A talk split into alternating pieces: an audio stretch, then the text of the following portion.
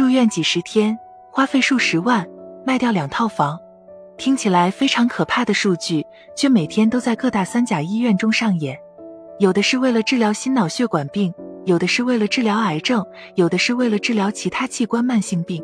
患者为了控制病情发展，能够继续活下去，花钱续命就成了唯一可行的办法。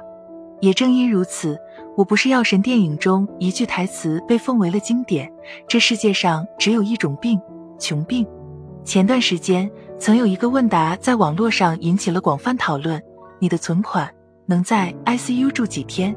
很多网友表示自己一天都待不起这个问题，自己根本无法面对，干脆直接埋了算了。这可不是单纯的调侃。ICU 重症监护病房的花费包括了监测、检查、治疗、药物、一次性消耗品、护理费用，每天的花费达到了数千元到数万元不等。这的确不是普通家庭可以承受的。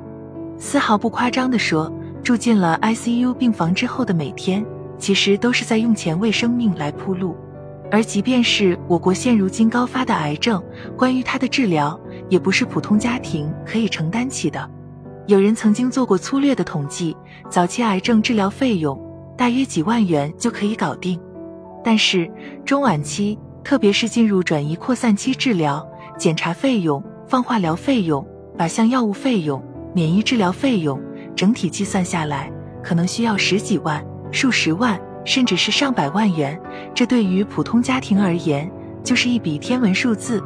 一场大病足以摧垮一个家庭，拖垮一家几口人。由此可见，身体健康是多么的重要。没病没灾，其实就是在赚钱。那么问题来了，人又无法预知未来，疾病又从何谈起预防呢？其实，任何疾病的出现都是有因可查、有迹可循的。就拿我国最为高发、致死率最高的心脑血管病来说，它们都建立在了动脉粥样硬化的基础之上，而年龄衰老、不健康的饮食习惯、原发疾病未得到有效控制、遗传基因等，都是诱发动脉粥样硬化的原因。还有我国高发的癌症，虽然到目前为止，癌症的病因依旧没有完全明确，但有大量相关的研究表明。癌症就是先天和后天多因素共同作用的结果，它的病因目前明确的有年龄衰老、遗传基因、长期致癌物接触、不健康的饮食和生活习惯、慢性病反复发作等几大方面。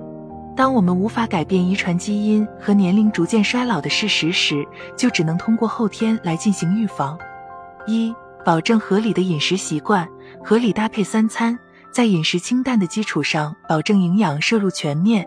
每餐七分饱。二、保持充足且良好的睡眠习惯，避免长期熬夜、睡眠不足。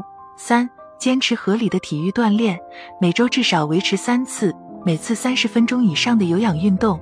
四、出现原发疾病，积极配合医生进行治疗，有良好的用药依从性，定期进行复查。五、定期进行体检，必要时应按照医生建议进行针对性的疾病筛查。年轻时拿命换钱，但年老时你挣的钱未必足够自己续命。金钱和生命健康从来都不能画上等号。想要预防疾病出现，你要做的不是拼尽全力挣钱，而是要尽可能的维持身体健康。预防疾病的出现，才是真正省钱之道。